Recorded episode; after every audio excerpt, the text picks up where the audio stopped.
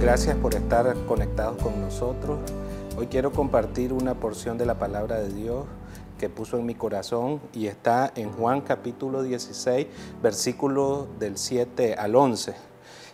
Pero yo os digo la verdad, os conviene que yo me vaya, porque si no me fuera, el consolador no vendría a vosotros, mas si me fuere, os lo enviaré. Y cuando Él venga, convencerá al mundo de pecado, de justicia y de juicio.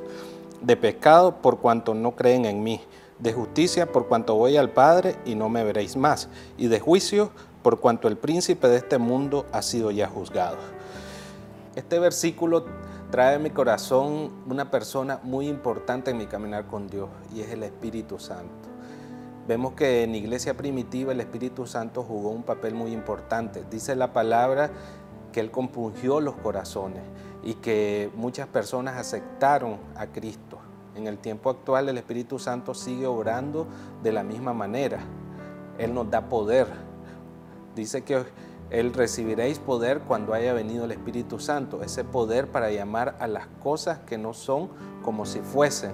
Ese poder para venir y orar, para venir y declarar una palabra que sea viva ese, ese poder a que se refiere. También vemos que el Espíritu Santo nos revela la verdad. Dice la palabra de Dios, pero cuando el Espíritu de verdad venga, os guiará a toda la verdad. Entonces vemos y entendemos por qué muchas veces nosotros leíamos la palabra de Dios, buscábamos una referencia en la palabra de Dios y tal vez no la entendíamos pero Él trae un entendimiento, una revelación, una sabiduría a nosotros. También vemos que el Espíritu Santo nos da sueños, nos da visiones. Él está pendiente de todo lo que nosotros realizamos, cuáles son nuestros anhelos. Y nos trae una palabra en nuestros sueños, nos trae una visión. Todas estas cosas vienen y nos remarca en un crecimiento, un crecimiento espiritual, cuando nosotros ponemos nuestra mirada en ese amigo fiel, el Espíritu Santo.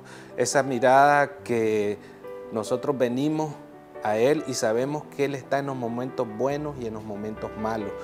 Esa mirada que nos hace ver el amor de Dios a través de Él, que Él derramó a través del Espíritu Santo ese amor y, entendemos que debemos de tener una intimidad con Él, una comunión con Él. Y es lo que en este día yo quiero decirte, que la intimidad con el Espíritu Santo es lo más grande que nos puede pasar a ti y a mí. Es lo mejor que nos puede pasar, porque sabemos que ese amigo que tenemos ahí, Él está pendiente de nosotros y está con nosotros. Es un amigo fiel, Él es un caballero. Dice la palabra de Dios que Él toca la puerta de tu corazón. Si nosotros la abrimos, Él cenará con nosotros. Espero que esta palabra te sirva para meditar. Espero que este día te vaya bien, que la bendición de Dios te alcance y que sea un día donde la mano de Dios se mueva grandemente.